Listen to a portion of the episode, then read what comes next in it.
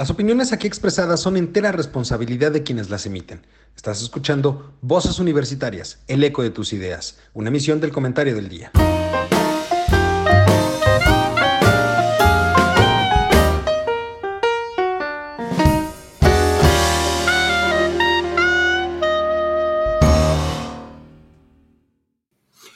Hola, ¿qué tal? Muy buenas tardes, muy buenas noches, mi querido público culto conocedor que como cada martes nos acompaña en este su programa Voces Unitarias, el eco de tus ideas. Estrenando horario, estrenando horario, estrenando un nuevo espacio, pero las mismas voces que usted ya conoce y sigue y aprecia, por supuesto. El día de hoy estaremos platicando con el candidato a la alcaldía de Gustavo Amadero por el partido Fuerza por México en el entorno de, el, de la serie perdón, de, de, programas que hemos tenido relacionado justamente con las elecciones 2021 por un voto informado. En este sentido, me acompañan como cada martes mis queridos amigos, compañeros y colegas que me permito presentar. Doctor, ¿cómo estás? Muy buenas tardes. Tardes, todo bien, gracias a Dios. Qué gusto tenerte, doctor. Charlie, ¿cómo estás? Muy buenas tardes. Hola Lalo, qué gusto verlos, qué gusto estar con ustedes, muy buenas tardes. Qué gusto. Y en esta ocasión, como parte de los programas, nos acompaña Jaime Tibaili de Hora Libre. Jaime, ¿cómo estás? Muy buenas noches. Muy bien, muchas gracias, un gusto estar con todos ustedes. Ya me tocaba mi primera invitación a Voces Universitarias con mis hermanos grandes, ¿no? Qué gusto tenerte por aquí en este tu programa. Y por supuesto, nuestro invitado del día de hoy, el licenciado Fernando Gómez Rodríguez, candidato a la alcaldía de Gustavo Amadero por el partido Fuerza por México. Candidato, ¿cómo estás? Muy buenas noches. Bien, con el gusto de saludarlos. Muy buenas tardes a todos. Qué gusto tenerte por aquí. Pues si te parece, eh, candidato, te pediría yo que empecemos y que me permitas primero eh, presentarte ante el público que nos esté escuchando y posteriormente, pues un poquito entrar al debate, algunas preguntas, algunas cuestiones relacionadas con tu plataforma para conocerte un poquito más. Eh, el licenciado Fernando Gómez es licenciado en Derecho, ha sido representante de México en la Cumbre Mundial de Seguridad Pública de Brasil, tiene el doctorado honoris causa y, y fue representante de la UNESCO en la Ciudad de México. Asimismo, es presidente fundador de la Fundación Unidos y ha sido director general de Desarrollo Delegacional en la Gustavo Amadero y director de gobierno en la Gustavo Amadero.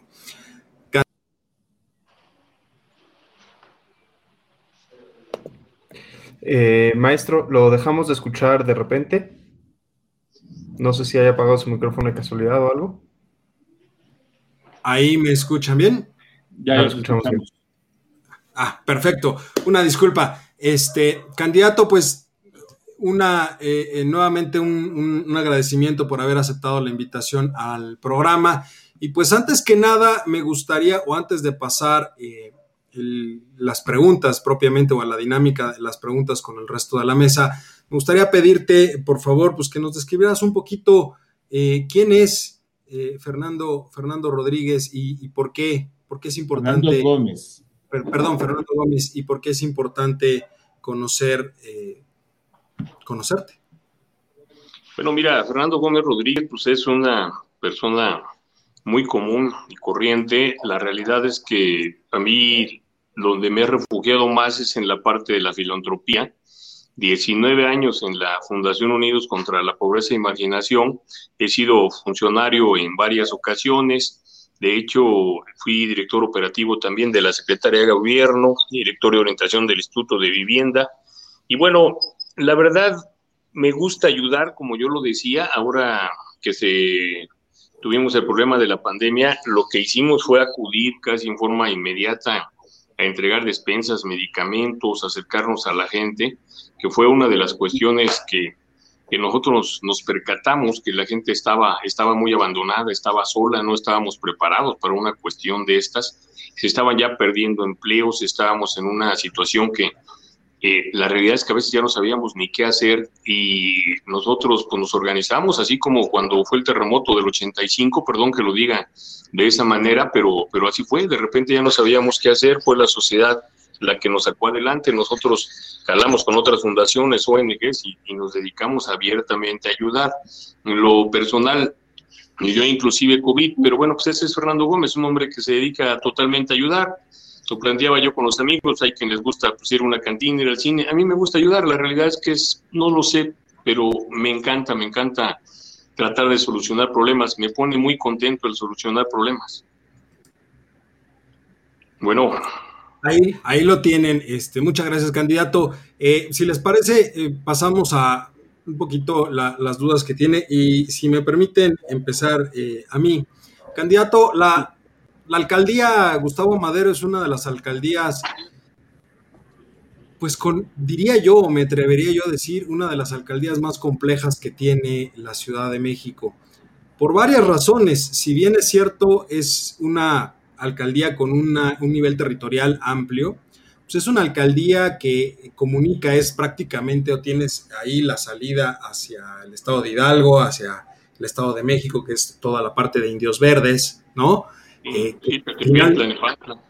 Ecatepec, exactamente, colinda de esa, desde ese punto de vista con el Estado de México.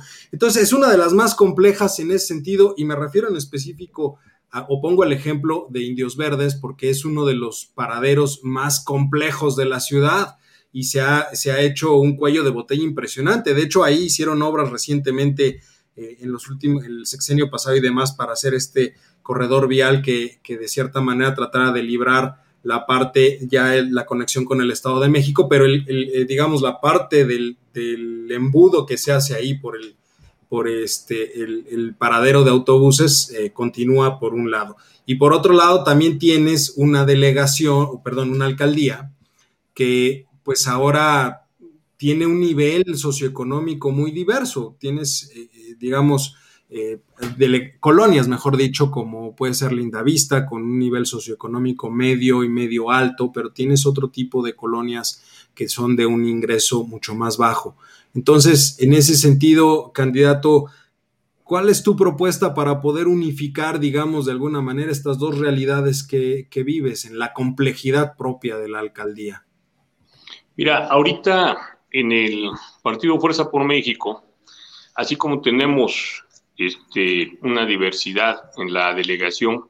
También ahora tenemos compañeros de un extracto social eh, en el cual tienen que hacer mucho esfuerzo para la cuestión económica y algunos otros compañeros que, que han consolidado su, desarrollo económico. Eh, tenemos a Jorge Cruz en el Distrito 1, un muchacho muy entusiasta de extracción de los clubes rotarios y de los grupos empresariales, y tenemos este, también compañeros en el distrito 4 y 6 que prácticamente son luchadores sociales con otras posibilidades. Este, a grande rasgo, lo dices tú muy, muy bien, tenemos esa cuestión de, de ir desarrollando la situación económica de la mano con los empresarios.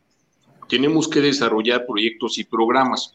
Uno de los programas más importantes que vamos a desarrollar es la Basílica, la Meca de América Latina, utilizando el turismo religioso, instalando hoteles, modificando el plan parcial de desarrollo para poder instalar cafés, restaurantes, activar la economía sobre Avenida Misterios, regresando por, por Calzada de Guadalupe y invitando a la gente de otros países que venga y visite la basílica, que tenga lugares de cinco estrellas donde quedarse que viva lo que es nuestra charrería, el deporte nacional en el lienzo charro de Aragón, en el lienzo charro de la, de la Basílica y que además pueda también eh, comunicarse o ir a las pirámides de Teotihuacán, regresar en la comodidad de, del plano o del entorno alrededor de la basílica y este turismo religioso nos va, nos va a tener una rama, de rama importante de economía y de empleos. Esa es una de tantas cuestiones. La otra cuestión, nosotros tenemos que desarrollar la Sierra de Guadalupe.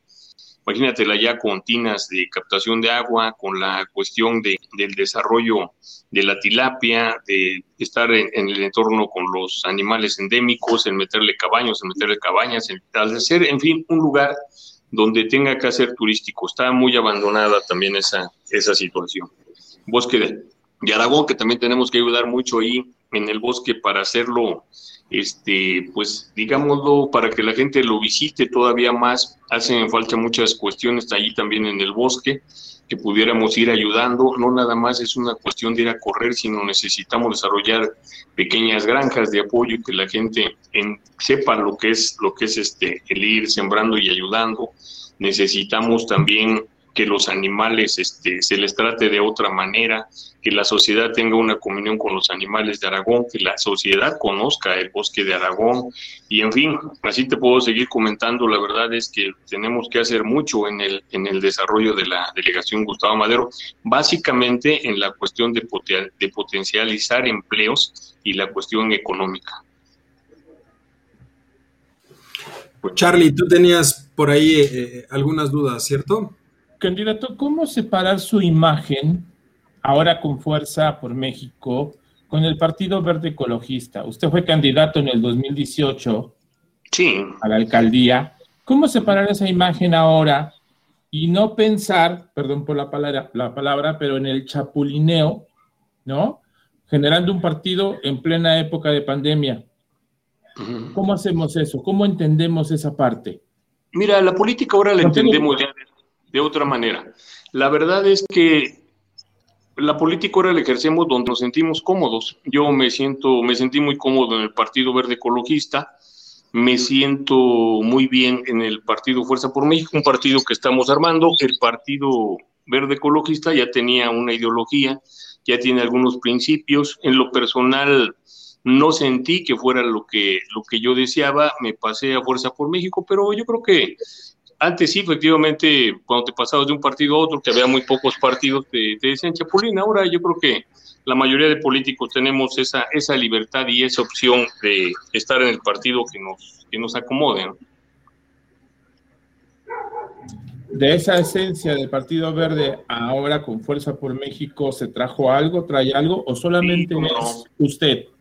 No, fíjate que realmente de todos los partidos se aprende mucho. Este, el partido ecologista, precisamente ahora que se vinieron, no nada más yo, se vino el expresidente del partido, fue él, el presidente del partido, Fabricio George, y bueno, nos trajimos la reforestación, nos trajimos el desarrollo de la Sierra de Guadalupe, nos, trajimos la siembra de este huertos de traspatio, nos trajimos el sembrar en tu azotea, y así, la verdad es que estábamos cómodos allá, pero nos sentimos un poquito más cómodos aquí. Sentimos que pudiéramos desarrollar más. Eso es lo que nos trajimos del Partido Verde. Ok. Jaime. Candidato, yo le quería preguntar eh, un poco echándome para atrás, ¿cómo decide volverse a lanzar, más bien, cómo decide lanzarse la primera vez a la alcaldía Gustavo Madero y cómo decirse, decide volverse a lanzar? ¿Qué ve en el puesto de la alcaldía que dice, yo aquí quiero estar, yo aquí puedo hacer una diferencia? cuál, es, ¿Cuál es el momento en el que usted dice, Fernando va para alcalde? Fíjate que todos los políticos decimos, el pueblo me lo pidió, ¿no? En este caso es una cuestión de, de nuestro equipo, de nuestro equipo político. Realmente hemos ocupado casi todos los espacios en la delegación y nos falta la alcaldía. Buscamos un instrumento ad hoc para poder ser muy competitivos eh, y lograrlo. En el Partido Verde teníamos un andamiaje interesante, pero la realidad es que no nos alcanzaba tal vez para, para acceder a la, a la alcaldía delegacional. En el Partido Fuerza por México es un partido nuevo, pudimos ir construyendo todo el proyecto, hay mucha gente que, que, se está pasando al partido, lo ve bien, es aceptado, lo valoramos nosotros y bueno, dijimos vamos a entrarle porque si logramos hacer muchas cosas desde la fundación, desde las ONGs, desde las asociaciones civiles, pues qué más pudiéramos hacer si somos alcaldes, ¿no? El presupuesto es mayor, tenemos una oportunidad de estar conectados con el gobierno local y federal y bueno, pudiéramos aplicar a muchos proyectos. Fíjate que el estar en las ONGs o en, este, en fundaciones te permite trabajar mucho, con muchas satisfacciones y te vuelves un verdadero gestor, que son los alcaldes. Un alcalde es un gestor, un alcalde es alguien que tiene que ir a tocar puertas para traer proyectos y para bajar programas. Eso ya lo venimos haciendo nosotros desde, desde las áreas de la sociedad civil y lo, lo hemos valorado siempre. Ojalá nos dieran la oportunidad de estar al frente de la alcaldía porque podríamos administrar muy bien los recursos. No nos es extraño y hay muchas historias de éxito en, este, en los grupos sociales de nosotros. Aprovecho que tengo la palabra, si me da chance, profesor. Adelante, adelante. ¿Qué ve, ¿Qué ve de positivo y de negativo en su competencia? Porque digo, si la elección fuera un sí o no de tenerlo usted, podríamos quedarnos hablando nada más de usted toda la hora, pero pues para bien o para mal, democracia significa opciones, opciones significa que hay otros y que hay otros significa que tenemos que tocarlos. Sí, fíjate que nosotros somos gente de debate, siempre hemos creído que donde hay fricción hay luz. Y bueno, ¿qué veo yo de, positivo? Este, híjole, me va a costar mucho trabajo, pero ¿qué veo yo de negativo? Pues lo que todos sabemos, ¿no? La verdad es, este, pues dos parejas, dos parejas, Víctor Hugo Lobo y Nora, y otra pareja que es Francisco y Beatriz. Al menos es lo que se percibe en la calle. ¿Qué es lo que vemos? Que no tenemos un deporte gratuito, que no tenemos una basílica ad hoc para todos nosotros, que faltan muchos apoyos a la mujer, que no tenemos un centro de especialidades donde haya medicamento para todos, que no tenemos un desarrollo económico, que reaccionamos tardes a una pandemia, que los lugares se fueron cerrando, no hubo apoyo para los empresarios, hubo desempleo, hubo más violencia, somos la delegación donde hay más problemas de inseguridad, nos están renteando a los comerciantes, a los taxistas, a los taxistas, a los mototaxistas, están levantando a la gente, hay más este, problemas entre las familias, hay un divisionismo enorme en, en el quehacer político. Y bueno, le puedo seguir, pero la verdad me vería yo muy mal ya dando tantos detalles de lo malo.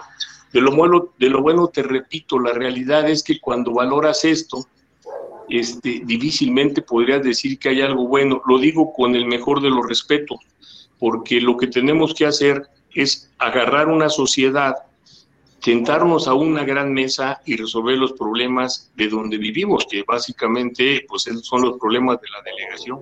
Yo creo que es lo que ha faltado, que nos sentemos a la mesa todos y repito, donde hay fricción hay luz.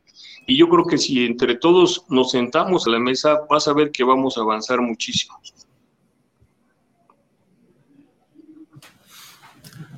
Muchísimas gracias. Candidato, una, una pregunta al respecto. Por ejemplo, uno de los, de los temas que ha surgido en la Gustavo Madero repetidamente desde hace mucho tiempo, yo lo recuerdo, cuando yo era niño yo tuve la, oportunidad, yo vivía ahí cerca de Tlatelolco, entonces muy cerca de lo que es la, la, la relación entre la Cuauhtémoc y la Gustavo Madero. De hecho, era curioso porque yo iba a la escuela del lado de la Gustavo Madero, vivíamos del lado de la Cuauhtémoc, pero, por ejemplo, hay desde esa época yo recuerdo que había muchas zonas, por ejemplo, colonias como pues, la propia Lindavista, estaba la parte de Martín Carrera, Vallejo, este, la Bondojito y todas esas que son colonias que de, de mucho tiempo han tenido el, problema este del famoso narcomenudeo, que es una situación eh, que ha quejado a la, a la ciudad, pero en específico hay colonias como por ejemplo las que yo le acabo de mencionar, ¿Cuál es la estrategia de seguridad pública que usted este, buscaría impulsar ahora que las alcaldías, ya con el modelo de alcaldía propiamente,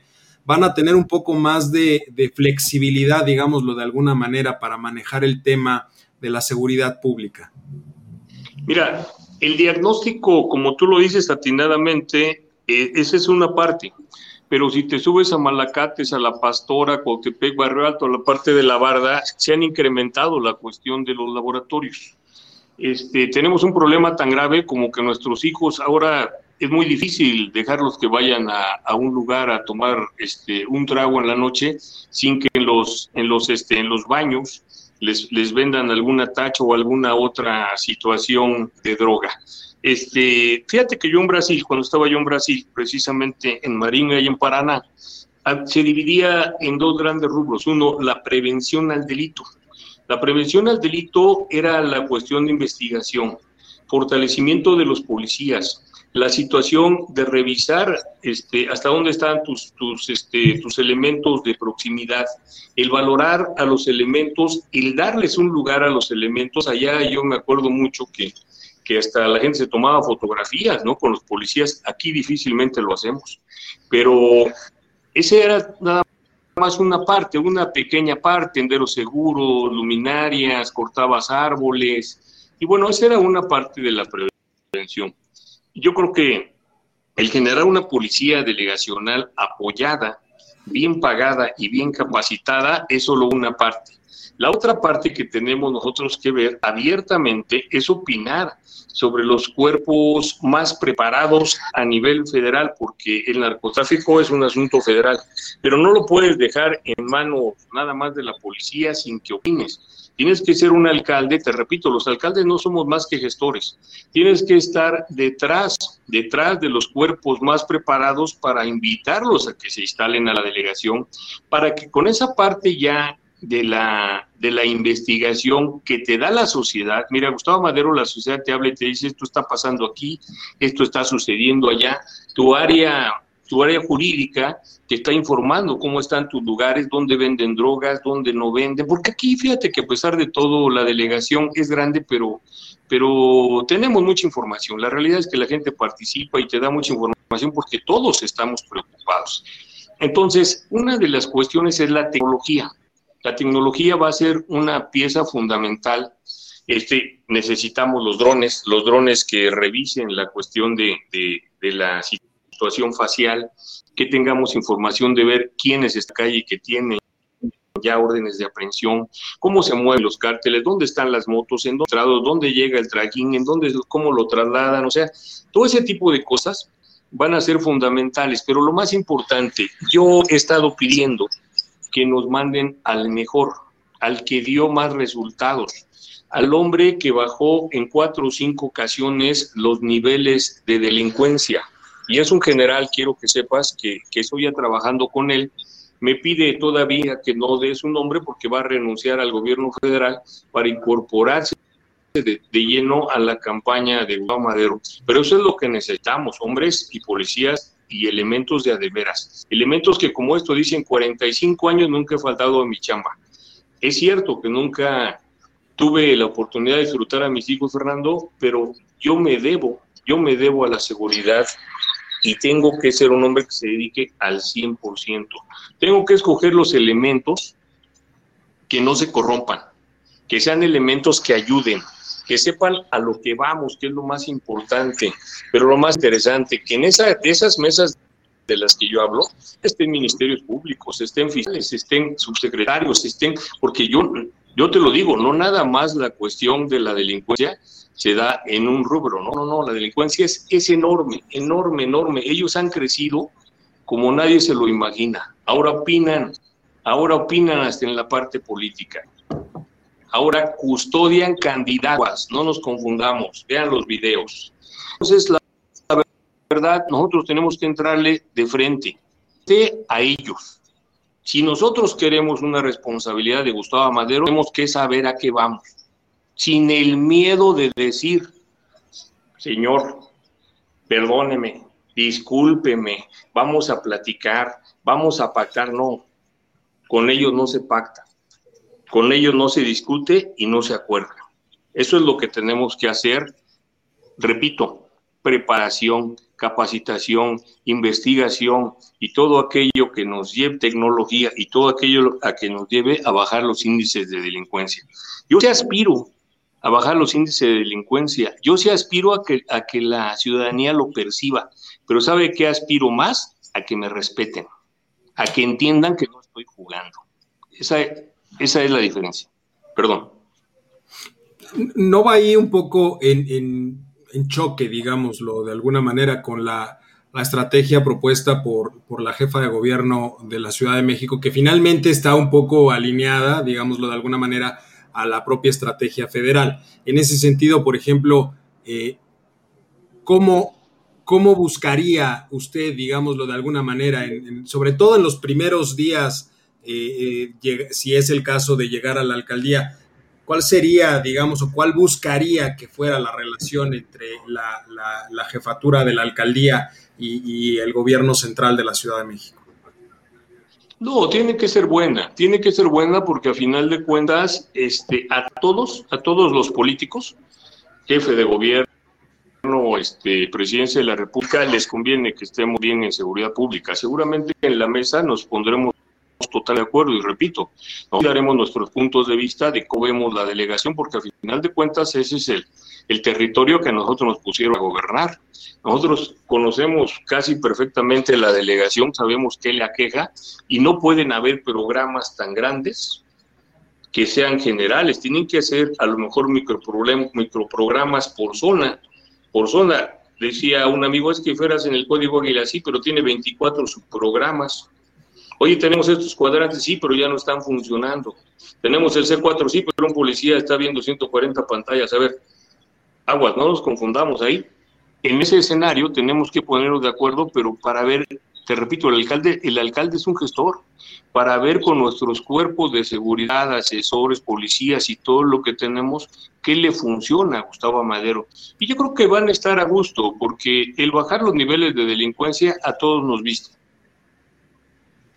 Totalmente. Doctor. Lo que pasa es que casi no, no puedo entrar, Eduardo, ¿no? Los escucho, pero pues no puedo darle seguimiento a la entrevista porque se está cortando mucho el, sonido. Oh, oh, oh. Ok, bueno, tenemos ahí un poquito de problemas con, el doctor, pero Jaime, tú tenías ahí una, una pregunta. Una pregunta. Me, llegó una pregunta de nuestra audiencia, aprovechando ahorita que estaba platicando acerca de, la relación con la policía y de cómo es necesario capacitar a, nuestros, a, los elementos de seguridad y eh, aumentar el uso de tecnologías, todo esto para mejorar la seguridad. ¿Qué se plantea en cuestiones específicas de corrupción dentro de las fuerzas de seguridad? ¿no? Porque pasa mucho que queremos confiar en nuestros elementos de seguridad y, queremos fortalecerlos y que sean fuerzas respetadas con las que, como decía, ¿no? Que nos queramos tomar fotos. Yo me acuerdo una vez que vi en, en Acapulco una persona faltándole al respeto a un militar mexicano y, eso no pasa en otros países, justo me venía acordando ahorita, pero, pero también pasa que dentro de nuestras fuerzas de seguridad, vaya, no necesariamente son las personas con, con el mejor desarrollo moral. Este, ¿qué, qué, propuestas se puede llevar a cabo para atender esto? Más allá de, darles más dinero, más recursos, más capacitación, ¿qué podemos hacer para mejorar el sentido de la corrupción dentro de la policía? Mira, una de las partes fundamentales es capacitación. Eh, la policía de, de, Maringa, en Brasil, estudia seis años para ser técnico en aseguranza. Aquí nos echamos siete meses y te dan una pistola, lo digo con mucho respeto. Lo que tenemos que hacer es que la gente valore la seguridad, que nosotros pudiéramos tener comunicación con los comités y con la sociedad para que ellos nos digan va bien o va mal. Y entonces nosotros podamos hacer la revisión y poder mover, poder premiar, poder capacitar o poder corregir lo que tengamos que corregir. Pero la parte fundamental es la percepción de la ciudadanía, la que ella nos diga sin arriesgarla este, el policía que pusiste, que se llama Eduardo López Chavira, por ejemplo, no viene, no se acerca, no nos ayuda, le hablamos y no me contesta. O sea, ese tipo de cuestiones son fundamentales, que la gente nos vaya diciendo, pero que la gente también nos dé la percepción de las, de las cosas. La otra cuestión, nosotros tenemos que ir, que ir revisando cuál es nuestra, nuestro índice delictivo, cuáles son las cuestiones que más van creciendo, quién es, el, quién es el responsable de esas zonas, pero también lo más importante, yo creo que tenemos las facultades, y te repito, si no lo gestionamos, para ver quién se queda y quién se va. El rotarlos era una de las partes que antes hacía. Ustedes se acuerdan que rotaban a los policías, los ponían de un lado a otro. Yo creo que lo más importante es la percepción que nos da la gente y la cercanía de la misma policía con la ciudadanía y de los demás elementos que estén trabajando en campo. Hay zonas donde les ha funcionado contratar la PI en puntos estratégicos. Nosotros cuando estábamos en Benito Juárez hicimos una policía ciudadana que sí nos funcionó y así hay muchas cuestiones. Yo creo que este, esta situación es tan delicada como que se tiene que revisar todos los días, pero corregirla, no nada más revisarla corregir todas las cuestiones. A veces no es tanto la cuestión de los policías, el policía pone a disposición y lo suelta el juez calificador o, este, o el MP. Hay que revisar también que los ministerios públicos y que las agencias no sean un lugar de corrupción. Entonces, la verdad es que honestamente es mucho, es mucho lo que se tiene que hacer, pero tenemos que irlo haciendo, o tenemos que entrar desde el primer día, como bien lo dijiste, y corregir lo que se tenga que corregir sin miramientos, ¿no? Yo creo que podemos estar de acuerdo en que si este video llega a 7000 likes, el profesor y yo nos enlistamos en la policía. Ahorita que dijo de policía Eduardo López Chavira, yo creo que si llegamos a los 7000 likes, el profesor y yo nos lanzamos. Pero bueno, eh, por, ah, por mi parte. Ya de plano. Digo, vaya, si llegamos a los 7000 likes, yo creo que estaremos muy contentos, ¿no? no, llegas, llegas. No, yo policía no es, no es que no, no, no me guste, pero yo ya tengo mi profesión seleccionada. Este, candidato, ¿cuál es su punto de vista como persona y como candidato y el del partido sobre tres temas fundamentales? La legalización de la marihuana, el aborto en el país y los feminicidios en México. Mira, que quede claro que es muy, muy personal punto de vista, ¿eh? Sí, por eso le ah, pregunté dos puntos de vista, es el suyo y el del partido, porque son, como personas podemos tener diferentes puntos de vista y estar de acuerdo no, y eso es súper válido, ¿eh? Sí, y te lo agradezco mucho que me lo, que me lo hagas de esa, de esa manera. Yo no estoy de acuerdo con la regularización de la marihuana. Yo en lo personal creo que cuando se regularice y fume más gente este, marihuana, vamos a tener también más enfermos y vamos a invertir más, más en la cuestión de, de, seguridad. El partido, bueno, pues el partido dice, no hay problema, ven, ven eh, en, la, en esta situación de la regularización, de la legalización de la, de la marihuana, un este, decremento de la delincuencia.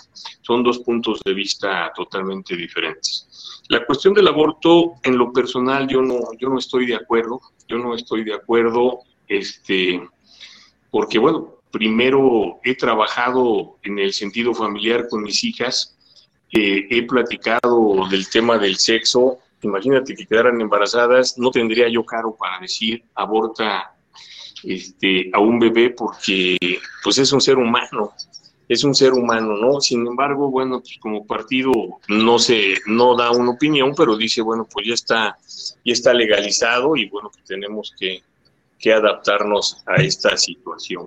La tercera pregunta, perdóname, la verdad es que no, no, no la, no, no la recuerdo. Sobre la de o el movimiento feminista en el país. Ah, el movimiento feminista, a mí en lo personal, bueno, quiero decirte que les he ayudado a mis hijas a hacer hasta, hasta las pancartas, ¿no? Porque yo creo que ellas tienen que expresarse en el sentido de que se tienen que cuidar no recuerdo a través de los años tantos feminicidios, no recuerdo tantas vejaciones, no recuerdo tantas violaciones, no recuerdo que desde el DIF se hayan robado niñas, no recuerdo la situación de ir a los pueblos y levantar a las niñas, traerlas en el despapalle y luego regresarlas. No recuerdo la situación de que hay familiares que han matado a sus propias, a sus propias féminas. Y bueno, hay tantas cosas que yo no recuerdo. Por eso estoy de acuerdo en que se tengan que manifestar y que se les tenga que hacer caso.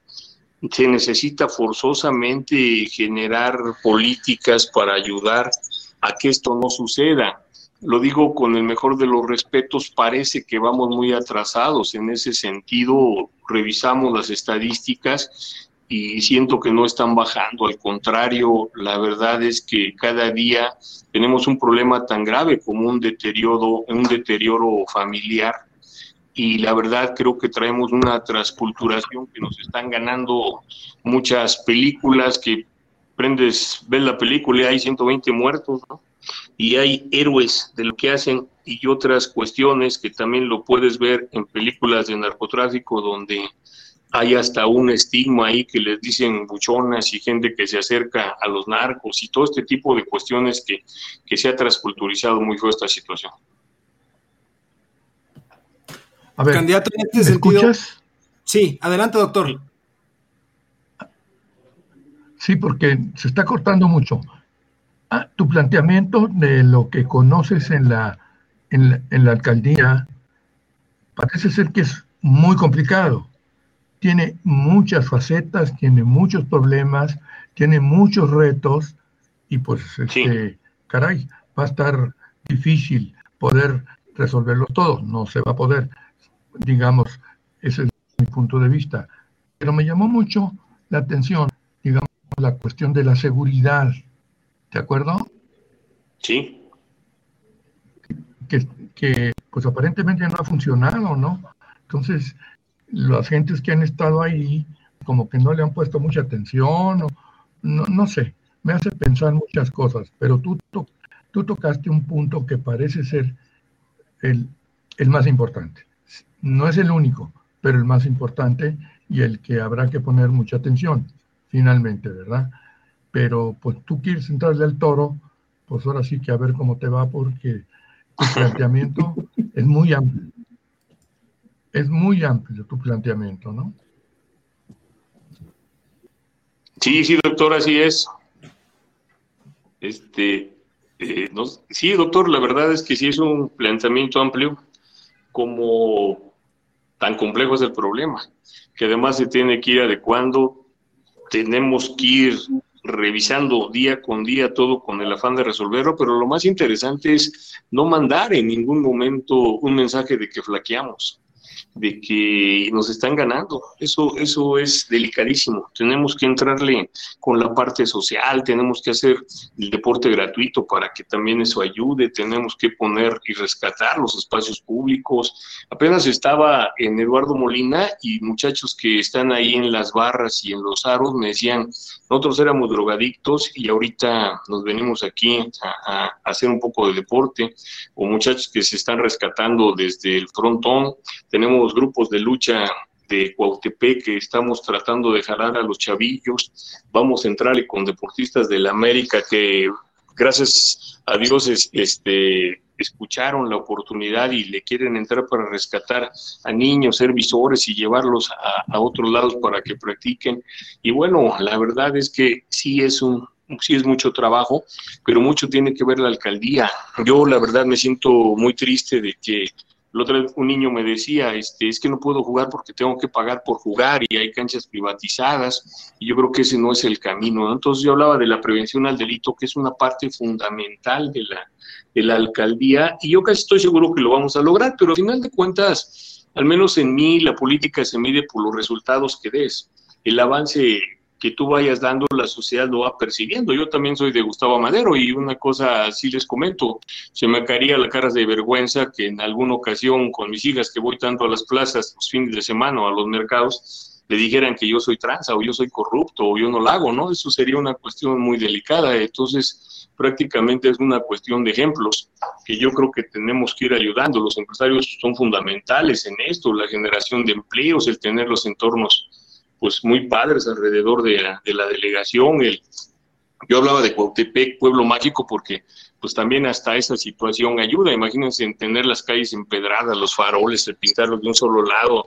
Este, ahí estaba Juventino Rosas, el que, el que pudiéramos trabajar en ese escenario y no en el escenario de estar viendo quién tiene mejores motos o quién usa mejores pistolas o quién se rifa más. Esas son cuestiones que nosotros tenemos que ir viendo y que tenemos como delegación que ir difundiendo. Yo estuve también en Colombia y en Bogotá teníamos un programa que se llama Payasos al Rescate por una Sonrisa, donde estábamos en los barrios más delicados, como lo hemos venido haciendo ya en Gustavo Amadero, y los payasitos juegan con los niños y rescatábamos este, cuestiones, no sé si ustedes recuerdan al grito cantora, Cricri, y aunque Sí, parezca una cuestión este, de risa, nosotros con la Fundación Cricri regalábamos este, todavía este, la música de Gabilondo Soler y, hacíamos coreografías de, pues de la patita, del grito cantor y de todo este tipo de cosas. Y créanme que los niños sí reaccionan. La verdad es que los chavillos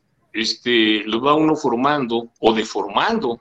Entonces, es una cuestión, todas esas que podemos ir haciendo. Imagínense a nosotros jugando con payasitos, ahora con futbolistas del América, los niños que vean otros ejemplos, que rescatemos las calles porque este, pues ustedes lo saben, ya antes mi mamá sacaba una silla, ¿no? Y lo más que le decía a uno, ahí andas de vago, ¿no? Y te pegaba y, y hasta te salía el agua de, que habías estado corriendo por todos lados. Ahora estás metido en un, en un teléfono, ya no sales tanto a la calle, te da miedo salir y además te expones al salir. Tenemos que rescatar calles y tenemos que hacer muchísimas cosas. La verdad es que es mucho, mucho lo que se tiene por hacer.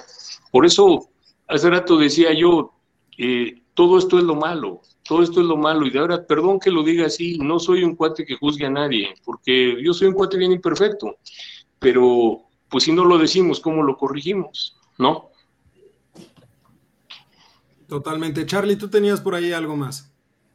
Este, no, justo estaba buscando este, a sus candidatos. Ya Lalo le había preguntado que cuál era lo bueno, qué era lo malo. Pero me quedé pensando, hay nueve personas disputándose la alcaldía de Gustavo Amadero. ¿No se le hacen muchas candidatos? Mira, en Bolivia hay hasta 50 o 60 candidaturas. Fíjate que en algún tiempo, como todo, en algún tiempo funcionó. Había una gran participación ciudadana, pero sí, efectivamente se atomizaba el voto este, nueve candidatos trabajando en la calle, no, no se me hace mucho, te voy a decir por qué, porque al final de cuentas todos estamos tratando de, que la gente vaya y vote por, por quien sea de su preferencia.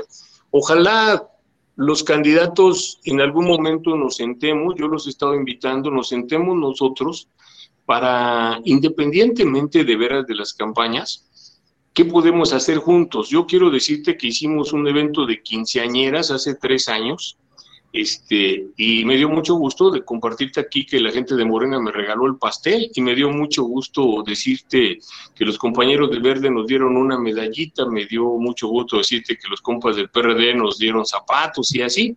Entre todos, entre todos pusimos algo y yo les decía, miren, ojalá de veras, ojalá veamos la vida de otra manera y que los candidatos no se terminen en candidaturas. Quien gane, que pudiéramos asesorarlo, ayudarlo o darle puntos de vista, porque al final de cuentas somos la misma sociedad maderense.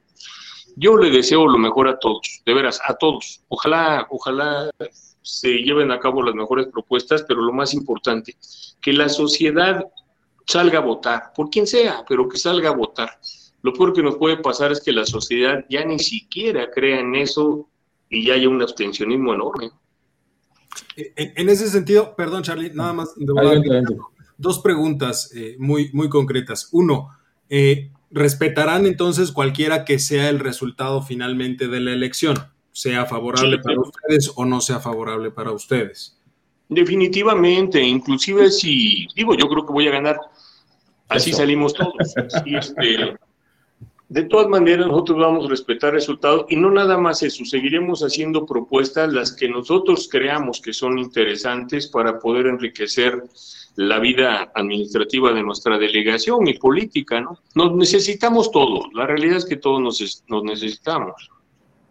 Y, justamente por ahí va la, segunda pregunta. En dado caso que no le favorezca el voto en, en las elecciones, qué es lo que seguiría en un momento dado o cómo buscaría de cierta manera impulsar, porque a fin de cuentas, eh, por, la experiencia que tienes y por el, conocimiento que ya tienes de la propia alcaldía, sería prácticamente desperdicio este, no, no continuar involucrado, ¿no? Pero como bien lo dijo Carlos, pues hay nueve candidatos, o sea, las posibilidades son, son muchas finalmente, ¿no? Y, ya este, se decidirá todo finalmente el 6 de junio, pero en dado caso, eh, ¿qué, buscarías, eh, dado que tú también has estado muy metido en la parte este, de las asociaciones y, de todo ese tipo de, de actividades, ¿no?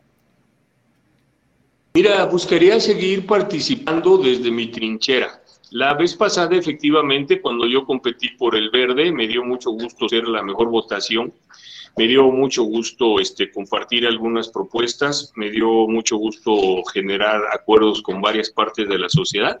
Y luego, cuando terminamos, me fui a descansar dos días. La verdad es que sí estaba yo muy cansado. Y después seguimos desde la parte de la fundación empezamos a hacer proyectos, empezamos a hacer programas. Recuerdo mucho que la gente me pidió en aquel entonces muchas sillas de ruedas. Yo le agradezco mucho también a los empresarios, a Coparmex, que básicamente nos ayudaron. Recuerdo mucho cuando terminamos fuimos a entregar juguetes con los niños allá en Malacates y fuimos a entregar cobijas a Barrio Alto y en Chalma de Guadalupe visité que me invitaron mis amigos, este, varios bancos de alimentos, ya, ya sin, sin la cuestión de la campaña, este, y le seguimos, le seguimos dando. Fuimos después este, a, un banquito que hicimos de, de, medicamento, seguimos trabajando con los medicamentos, y así, así como te lo platico, se me fue, se me fue yendo el tiempo, y cuando me di cuenta dije, ay, en la torre ya viene la otra, la otra elección.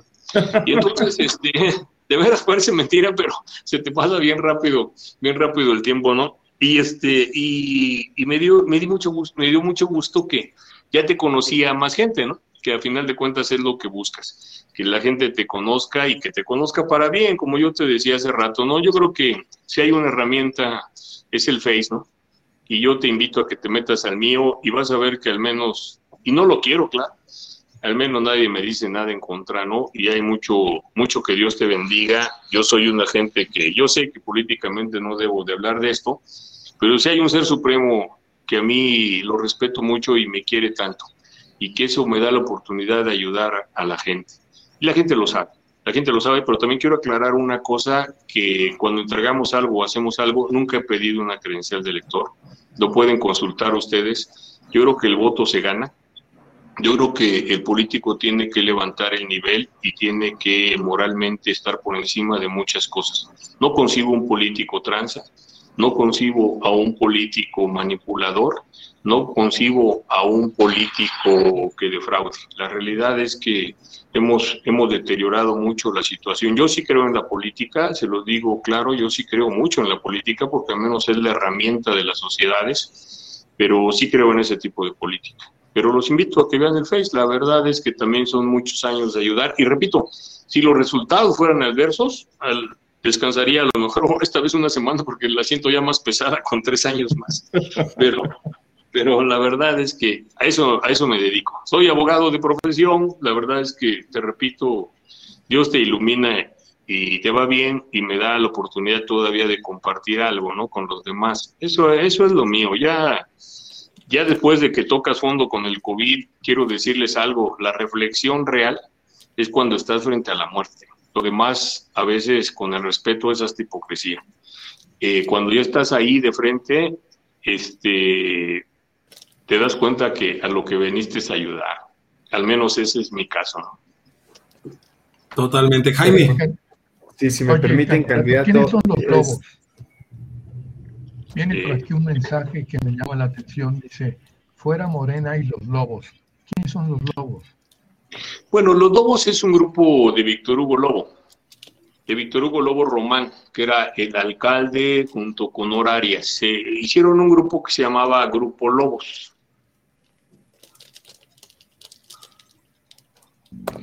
Perdón. ¿Quiénes son o qué hacen?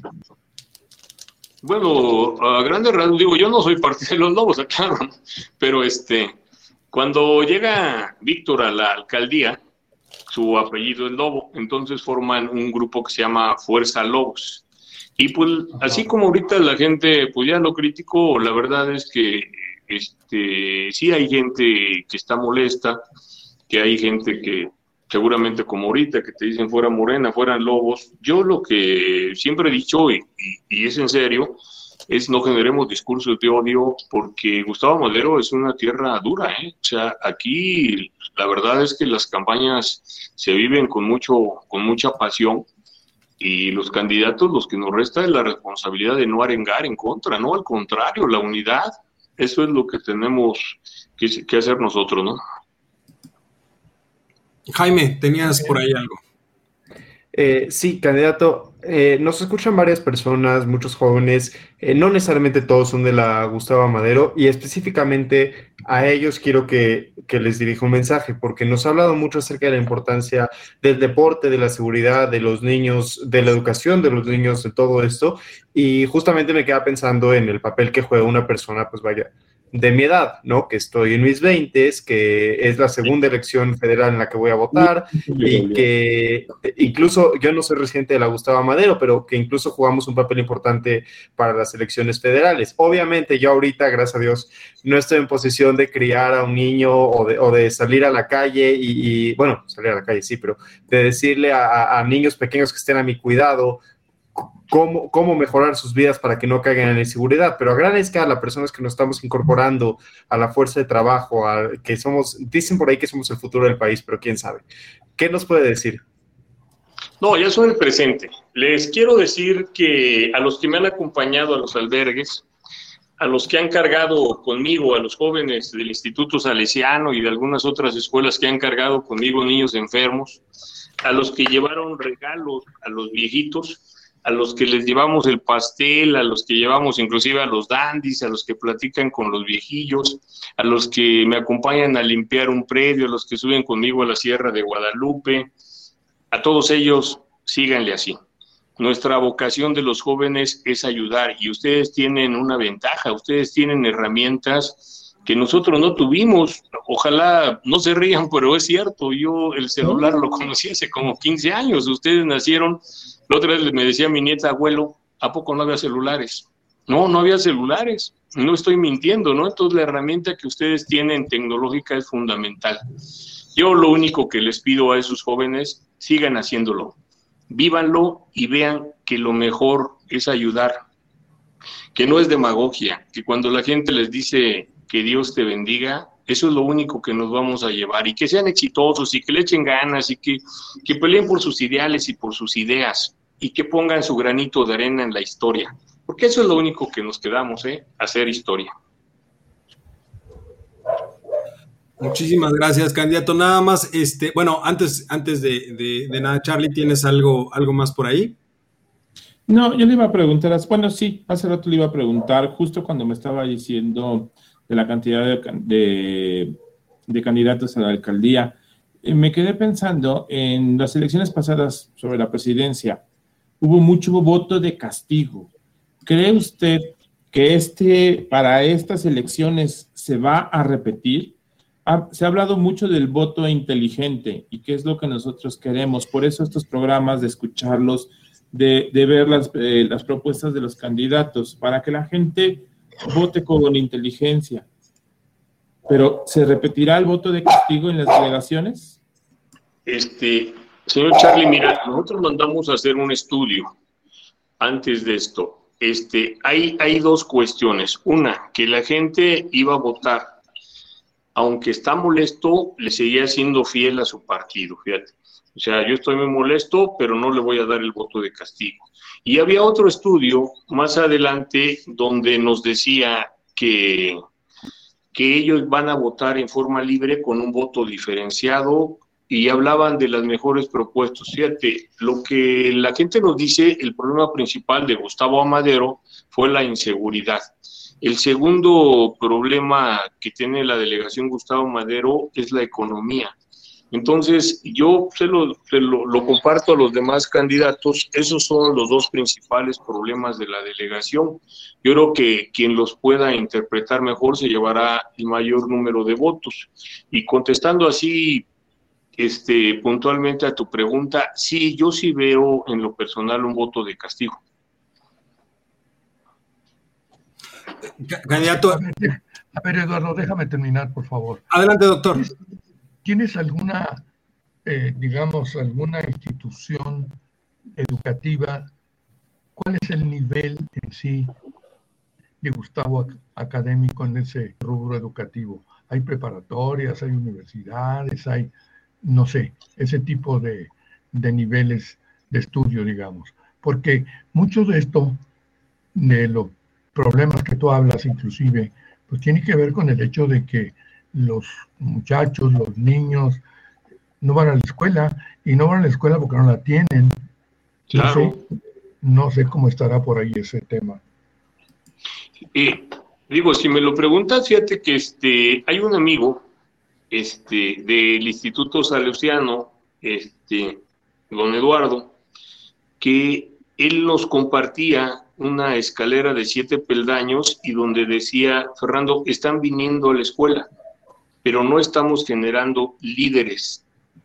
Aguas, no nos confundamos, dicho por él, tenemos que revisar bien la situación educativa, tenemos que ver bien la cuestión de las becas, tenemos que jalar a la gente a que estudie, pero lo más importante, no es una cuestión de venir al salón a sentarse, es una cuestión de generar peldaños hablaban de liderazgo, hablaban de este de obviamente de capacitación, hablaban de participación, hablaban de una de una situación humana, hablaban de la cuestión de una recomposición familiar. A mí la verdad en lo personal me gustó mucho porque hemos platicado mucho sobre el valor de la ética, de la moral, y yo creo que sí necesitamos necesitamos impulsar la cuestión educativa. Fíjate que eh, es otra de las cuestiones que a mí en lo personal no me agrada, ¿no? Si vas a una casa de la cultura y quieres hacer algo en la delegación, tienes que pagar. Cuando las casas de la cultura tienen que estar abiertas, cuando la parte que a ti te corresponde como delegación para la educación, pues debes de traer lo mejor. Y vuelvo a repetir, somos, no somos más que unos gestores. Imagínate traer una buena orquesta filarmónica allá arriba. ¿Cómo sabemos si no les gusta en, en Cuautepec si nunca la hemos llevado? Y entonces yo creo que hay muchas cosas que tenemos que ir haciendo, muchas, muchas. Yo, yo nací todavía con Socicultura, ustedes se acuerdan que íbamos a los barrios y ahí poníamos este grupos a tocar, en el mismo grupo, generábamos economía, eran grupos de la, de la misma comunidad, a la gente le gustaba, había gente que contaba cuentos para los niños, que contaba chistes para, para la gente, así, o sea, había mucho. Yo la verdad siento que nos falta muchísimo en ese, en ese tema. La, la delegación Gustavo Madero no tiene un Cervantino, y habrá quien me diga, ¿se vale soñar? No, podemos hacer un Cervantino. La delegación Gustavo Madero no tiene una, una feria como la tiene Texcoco, como la tienen otras gentes. O sea, hay muchas cosas que, que no tenemos. No tenemos, por ejemplo, las callejoneadas con, con, este, con estudiantinas en Cuautepec, cuando son zonas muy padres, no las tenemos en el pueblo de San Juan de Aragón, no las tenemos. O sea, no hemos impulsado muchas cosas. Y yo creo que de ahí tenemos que ir viendo cómo vamos a impulsarlas ¿Cómo vamos a interconectar nuestro Politécnico que tiene un montón de gente que hace cultura, por favor, y que no le estamos haciendo caso? Entonces, hay tantas cosas que tenemos que hacer. Yo se lo juro que sí tenemos proyecto para casi todo. Candidato. Para casi todo, pero sí diario. Te escucho, hermano. Perdón, este, se nos casi se, nos termina el tiempo del programa, se, pasó de volada. Yo nada más quisiera preguntarte este, puntualmente antes de, terminar. Eh, tres años, ¿qué es lo que dura en principio el primer periodo de la alcaldía? Es, muy poco. En realidad, temporalmente hablando, tres años eh, es muy poco. Obviamente ahora ya existe la posibilidad de buscar la reelección en dado caso, pero asumiendo el primer periodo, esos tres años, esos primeros 100 días, que es lo que se utiliza comúnmente ¿no? para medir el, inicio de cualquier administración, ¿cuáles son los puntos básicos en los que te concentrarías en dado caso para ese primer, eh, para ese arranque, digámoslo de alguna manera? Sí, mira, me concentraría rápido en que se le siga dando mantenimiento a la delegación. Este, la obra pública fundamental, el bacheo, el, revisar las fugas de agua, el cortar los árboles, las luminarias. O sea, todo eso ya está, es un programa operativo anual. Tendría yo que entrarle muy rápido a la cuestión de, la, de, de atacar la, la inseguridad de volada tenemos que entrarle a armar, este, entrarle a campo, revisar la incidencia delictiva, ver la cuestión de la investigación, formar a los policías, acercar a los comités, trabajar en campo, calle por calle, para ir bien todo este tipo de cuestiones. Eso sería fundamental. La parte de desarrollo social, como lo estamos platicando aquí, es puta, es todo. La, la parte de que los chavos tengan deporte gratuito es fundamental, formarlos los, este, los equipos de fútbol, de básquetbol, de béisbol, de todo aquello que siento que inclusive están abandonados algunos deportivos. El empezar a generar una sociedad que tenga un movimiento para bien. Tendrían que ser los primeros días en educación, en cultura, en deporte, en todo este tipo de cosas. Lo tenemos que hacer, pero hacer rapidísimo, girar y revisar los 100 días. ¿Qué funcionarios funcionaron? ¿Quiénes están cerca de la ciudadanía? ¿Quiénes nos resuelven? ¿Cómo bajamos la cuestión? Fíjate, fundamental también. Tenemos que generar la economía y tenemos una ventanilla única que te, te pone una cuestión de trámites enormes. ¿Cómo generar con los empresarios el primer comité de volada? Para decir, Fernando, vamos a abrir tantos empleos, entrale y lo regularizamos sobre la marcha. ¿Cómo hacer que eso no tenga un problema en el área central? Pues con acuerdos de volada, con el cabildo, decir, a ver, siempre y cuando sean negocios obviamente que no sean de alto impacto. Entonces, generar la economía, entrarle con todo al deporte, buscar la cuestión de la salud, eh, el centro de especialidades, echarlo a andar, pero sobre todo yo creo mucho, como lo hizo Lula da Silva en Brasil, grandes mesas de trabajo, grandes mesas de trabajo donde estemos todos y a final de cuentas todos jalamos para el mismo lado.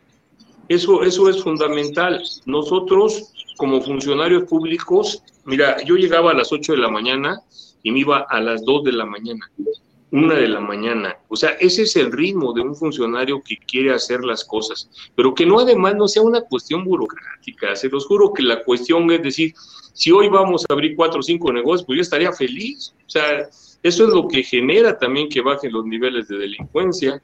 Si nosotros viéramos ya ir creciendo nuestros, nuestros centros este, tecnológicos para combatir la delincuencia, pues estoy feliz. Si estoy viendo que estamos custodiando los parques, estoy feliz. Si recorremos las calles y platicamos con la gente, nos dice sí, sí se siente, pues estamos felices. Si vemos en los estudios que tenemos que hacerlo previamente de dónde vienen los delincuentes, porque muchos son de paso. Y entonces, así a grandes rasgos, tienes que entrarle a todo, a todo, a la educación, pero la educación con los maestros de las escuelas, con los directores, con los que te dicen, oye, Fernando, pues es que no des el nombre, ¿no? Pero pues para continuar con la escuela vienen y te verifican y es tanta lana. Con los empresarios que te dicen, oye, Fer, seguro que no van a mandar a los inspectores. Con los que quieren construir, te dicen, oye, no vas a mandar a los de obra. No, a ver, no, nosotros no vamos a mandar a nadie. Nosotros tenemos una comunión de la mano. Tenemos una sociedad que tuvo tantos problemas que tenemos que levantarla y ayudarla. Una mano amiga y humanista. Aquí vivimos todos Aquí vivimos todos en Gustavo Madero y tenemos que echarnos la mano. Esa, esa es la situación que nosotros vemos. O sea, grandes rasgos, sí, grandes comités todo el día que tengan una resolución clara de lo que hicimos. Si nosotros resolvemos, fíjate, en cada uno de los rubros, 10, 20 asuntos al día, vas a estar feliz en los primeros 100 días, ¿no? Pero si lo resuelve, si le dices, ¿sabes qué? Tú atiende este asunto, ¿no? Oye, Lalo, tú ves este otro asunto, ah, te lo encargo, velo con él, ya valió. Tienes que resolver. Tienes que ser un gestor que resuelve. Eso es todo el asunto. Totalmente. Pues candidato, te lo agradecemos muchísimo. Agradecemos mucho que hayas aceptado venir a platicar un rato con nosotros. Eh, te deseamos el mejor de los éxitos en Mucha suerte. campaña.